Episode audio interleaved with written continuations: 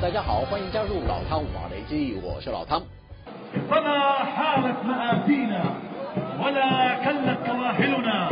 为了声援加大走廊的哈马斯民兵，也门胡塞武装也招募了一批新兵，要以实际的行动提供支援。胡塞武装表示，这批新兵会进入加萨和哈马斯组织并肩作战，保护阿拉伯的兄弟姐妹，同时抵抗以色列在这个地区采取的无差别攻击行动。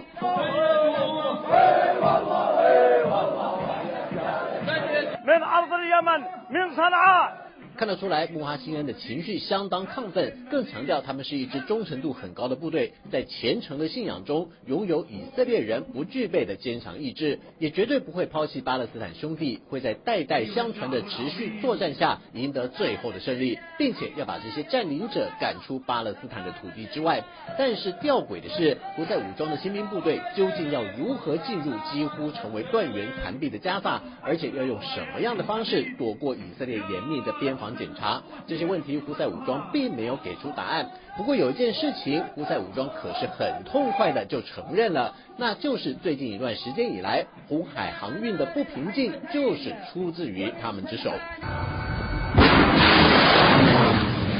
美国阿利伯克级飞弹驱逐舰梅森号约莫是三个星期前在亚丁湾海域巡航时，接到一艘商业船只的求助，声称有五名武装劫匪强行登船，梅森号紧急前往事发海域，准备执行反劫持任务。只不过这五个人一看到梅森号之后，就立即弃船试图逃逸，但是最后仍旧躲不过美军的船舰炮力，全数落网。然而，在追捕过程中还出现一段插曲，就是胡塞武装曾经向梅森号发射飞弹，结果是准度不够，飞弹不晓得打到哪儿去了。就这样，梅森号顺利将五名劫匪带回基地接受审讯。截至目前为止，胡塞武装在红海至少骚扰或攻击了七艘外籍货船。最近一次发生在十二月十二日，一艘挪威籍的商业游轮斯特林达号在连接红海和亚丁湾的曼德海峡以北约六十海里处，遭到胡塞武装的火箭弹攻击。根据斯特林达号船员的叙述，游轮确实被火箭弹击中，除了引发火警之外，船身也有相当程度的损害，所幸全员安然无恙。游轮的动力系统也正常运转，同时在梅森号的护航下，暂时停泊在一处安全的港口，等待船体的损害评估和维修鉴定，预计至少会停泊两周以上。胡塞武装在红海展开一连串的袭扰行动，就是要全面封锁以色列，并且严格限制任何想要通过这片水域的以色列船只，作为报复以色列在加萨地区对巴勒斯坦百姓所采取的不人道行为。为什么胡塞武装在红海周边的袭扰行动会为国际航运带来非常大的不安？months. 国际海运工会资深经理史卓伯特指出，原因就出在胡塞武装控制也门的区域就位于进入红海航道的曼德海峡周边，得以让胡塞武装直接从控制区的港口出发。在红海航道攻击或扣押他们认为和以色列有关的各种船只，这就让其他船只行驶红海的风险大增，并且急剧升高航行时的保险费，增加运输成本。如果要避开这条危险的航道，就必须拉长运输时间，绕道而行，耽误的就是货物到港时间。所以这两种方法都会影响航运贸易。但是也有人好奇的是，美国和其他国家不是在这个区域派有军舰维护航行安全吗？为什么胡塞武装还有机会耀武扬威、为所欲为呢？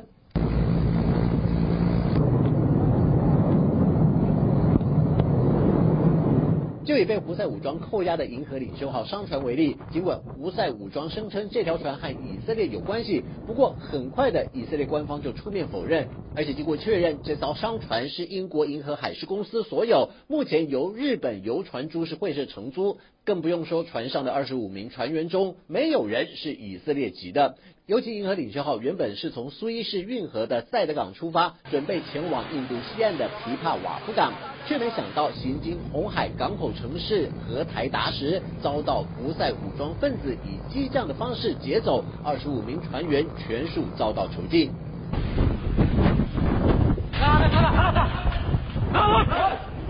从胡塞武装公布的影片来看，一家商业风险咨询公司认为，胡塞武装分子的行动方式确实很像伊朗革命卫队的作战形态，因为这和胡塞武装过去在海上战斗的惯用手法有很大的不同，没有使用水雷、飞弹或是其他远端遥控爆炸装置，而是由类似突击队或特种部队的战术，直接降落在商船上，然后进入驾驶区控制船员。行动的精细程度很难不让人怀疑，伊朗是不是有向胡塞武装提供这方面的训练，甚至是参与到这次行动中。咨询公司就认为，胡塞武装已经从这次事件中对国际社会展现了他们的能耐。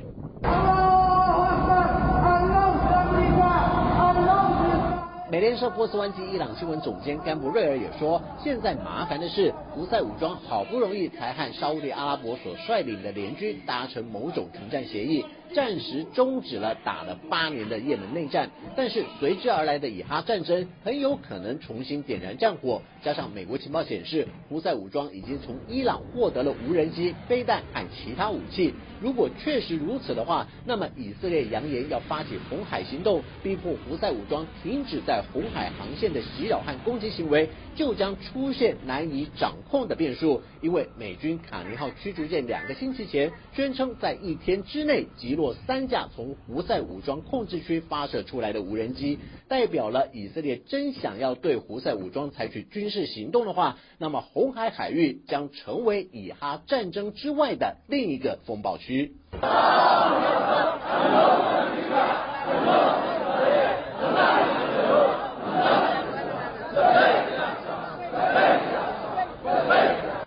以色列清剿哈马斯的军事行动还在如火如荼进行中。现在胡塞武装也不甘寂寞，企图在红海航线上截断以色列航海运输的命脉。即便美军已经部署了多艘军舰在这个海域巡航。但是占领也门半壁江山的胡塞武装，毕竟也有领海的地利之便，加上从伊朗得到更为先进的武器装备，为胡塞武装对曼德海峡的控制权增加了筹码。即便美军要替以色列维护航道的安全，然而进化后的胡塞武装看来应该不会坐视不管，甚至不惜打上一仗，借以凸显他们在此地的影响力。好了，就到这里，我们下次见。